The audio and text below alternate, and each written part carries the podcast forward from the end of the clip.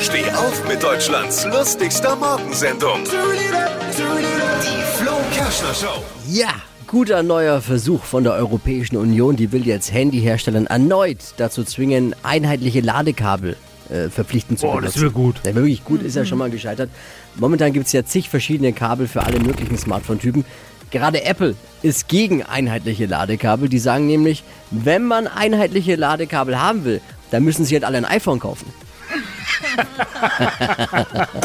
Was hat Flo heute Morgen noch so erzählt? Jetzt neu. Alle Gags der Show in einem Podcast. Podcast Flo's Gags des Tages. Klick jetzt hitradio n1.de.